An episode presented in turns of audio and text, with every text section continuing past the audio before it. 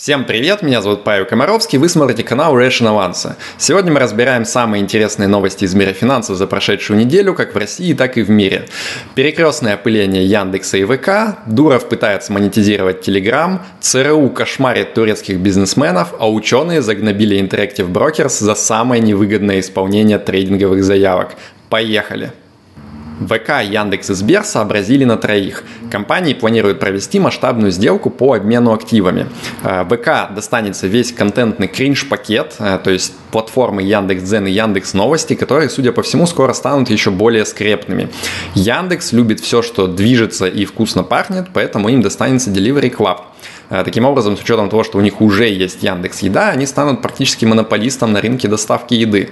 Э, если помните, они раньше уже такое проворачивали с Uber и Яндекс Такси. А Сберу отойдут всякие разные шметочки, которые начинаются на духовно близкую для него букву S то есть каршеринг City Drive, доставка еды самокат, ну и заодно кухня на районе. Ожидается, что в результате этой сделки чтение Дзена станет еще больше причинять вам боль. А, цены на доставку еды повысятся, а хакерам не придется больше вручную сводить утекшие из Delivery Club и Яндекс Еды базы данных, потому что теперь они будут утекать централизованно и гораздо более эффективно. Павел Дуров хочет поиметь больше денег с Телеграма. Если помните, когда-то Дуров хотел создать самую популярную в мире криптовалюту под названием ТОН и даже собрал под это дело более полутора миллиардов долларов инвесторских денег. Но потом регуляторы SEC сказали ему, что это несанкционированный выпуск ценных бумаг и можно в целом присесть на нары. И Павел решил отказаться от этой идеи, по крайней мере официально.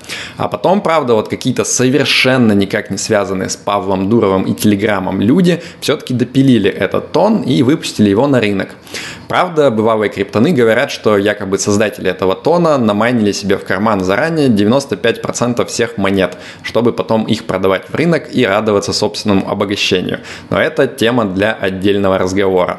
Так вот, э, Дуров, похоже, не теряет надежды этот самый тон встроить внутрь Телеграма. И вот на прошлой неделе он объявил, что планирует сделать целый маркетплейс на базе своего э, мессенджера и смарт-контрактов тон.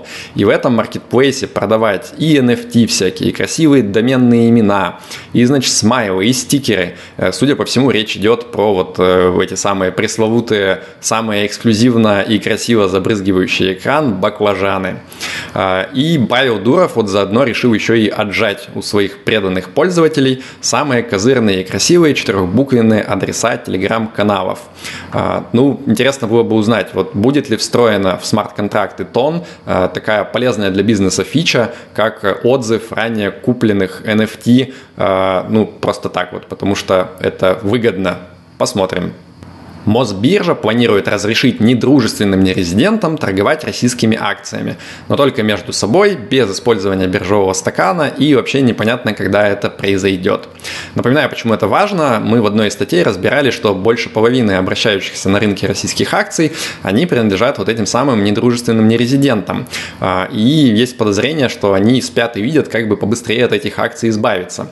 Так вот, а зачем нерезидентам торговать акциями российскими между собой, пока не очень понятно. А, ну, они конкретно хотели бы резидентам их продать и забыть как страшный сон. А вот зачем это нужно Мосбирже, как раз, э, в принципе, ясно примерно. А, во-первых, просто чтобы поржать. А во-вторых, э, ну, интересно же, в какую цену оценят нерезиденты наши ценные бумаги. Из этого можно, наверное, сделать какие-то выводы и потом на основании этого решать, как вообще поступать дальше с этими замороженными пока ценными бумагами у ЦРУ появились вопросики к турецким бизнесменам, которые продают недвижимость россиянам.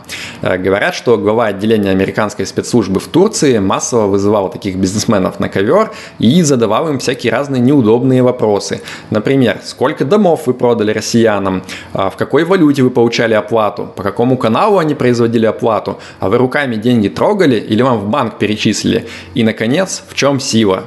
Ну, окей, последний вопрос я придумал, но остальные вроде бы действительно были. Э, создается впечатление, что вот Америка пытается недвусмысленно намекнуть, что с такого рода сделками могут возникнуть какие-то проблемы. Э, я бы на месте любителей покупки зарубежной недвижимости в этот момент немного задумался бы. Джером Пауэлл выступил на симпозиуме ФРС в Джексон Холл и сказал, что будет продолжать бороться с инфляцией, не покладая рук и, так сказать, невзирая на определенную боль для домохозяйств и бизнеса. Инвесторы поняли это так, что ставку будут продолжать задорно поднимать и немножко приуныли. S&P 500 в пятницу упал почти на 3,5%. Американские ученые сравнили эффективность сделок с акциями через крупнейших брокеров. Они прогнали 85 тысяч сделок по внутридневным покупкам-продажам акций э, у, собственно, крупных популярных американских брокеров и выяснили, что у тех же самых Interactive Brokers средний спред между покупкой и продажей акции в течение дня составляет почти полпроцента, что примерно в 6 раз выше, чем, например, у Ameritrade. Э, тут дело вот в чем. Э, если вы отправляете через приложение брокера рыночный ордер,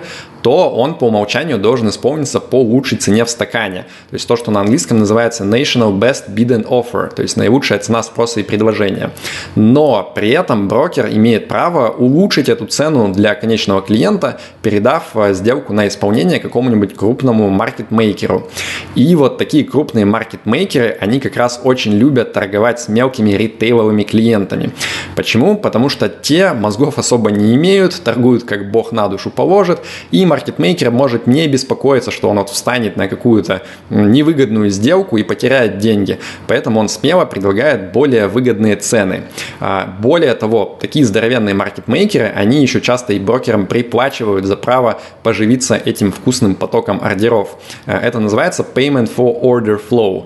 А, и вот что интересно, в прессе принято гнобить брокеров типа Робин Гуда, которые позволяют своим клиентам торговать бесплатно, получая всю прибыль и выручку от вот этих самых payment for order flow. Потому что считается, что типа они коварно наживаются на своих клиентах тайно, и это сильно невыгодно этим самым клиентам.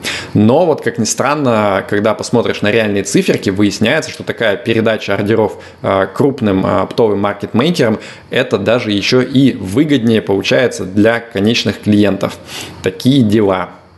А перед тем, как мы перейдем к новостям крипты, немножко доброго взаимного пиара. Полгода назад я делал большое интервью с Антоном Воробьевым, автором YouTube-канала «Доказательное инвестирование». А, и вот Антон на этом самом YouTube-канале каждую неделю выпускает новое видео, где он минут за 15 разбирает по полочкам какую-нибудь новую, интересную, полезную тему про инвестирование. А, Причем речь идет вот не про всякие торговые сигналы, прогнозы курса доллара, а, самые прибыльные трейдинговые стратегии. Нет, никакой такой ерунды у Антона нету, потому что он вот как я придерживается пассивного подхода к инвестированию в основном. А, поэтому тему он разбирает в стиле, как составить а, долгосрочный широко диверсифицированный портфель, а, какие ошибки совершают новички на рынке, ну и там типа какие риски блокировок сейчас есть у активов. В общем, рекомендую подписаться на YouTube канал Антона «Доказательное инвестирование» по ссылке в описании и в закрепленном комментарии. Мне кажется, если вам мой контент нравится, то, скорее всего, и видосы Антона тоже зайдут. Попробуйте. Анонимные разработчики запустили новую высокоэффективную NFT-криптобиржу Suda Rare. Как вы думаете, сколько времени потребовалось этой криптобирже, чтобы полностью соскамиться? 6. 6 часов потребовалось криптобирже, чтобы спиздить все деньги своих клиентов, то есть почти 1 миллион долларов.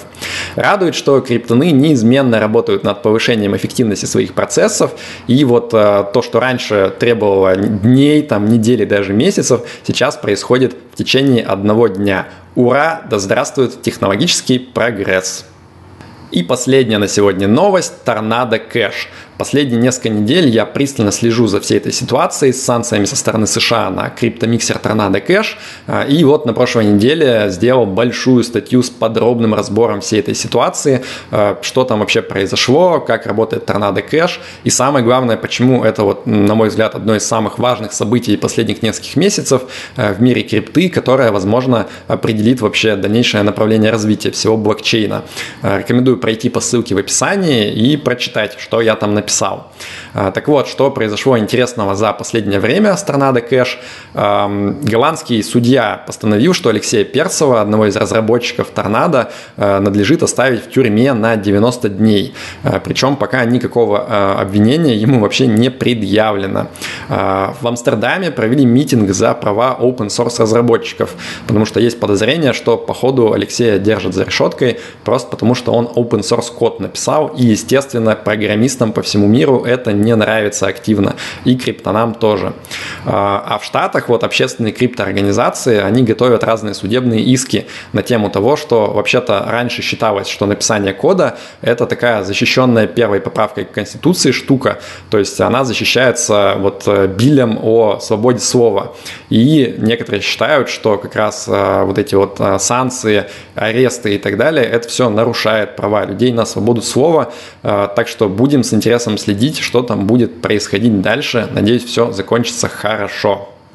На этом на сегодня все. Надеюсь, вам было интересно. Как обычно, подписывайтесь на мой YouTube канал и не забудьте пройти по ссылке в описании и заценить YouTube канал Антона Воробьева «Доказательное инвестирование». Все, да пребудет с вами разум. Счастливо!